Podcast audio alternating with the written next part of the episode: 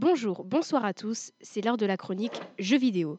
Aujourd'hui on parle nouveauté et janvier nous a époustouflés. Et on commence de suite avec Lost Sphere. Dans ce jeu de rôle, ou RPG pour les connaisseurs, nous suivons le jeune Katana à la sortie d'un rêve étrange. Au réveil, en constatant que sa ville natale a disparu, que va-t-il faire? Vous avez possibilité de le découvrir depuis le 23 janvier.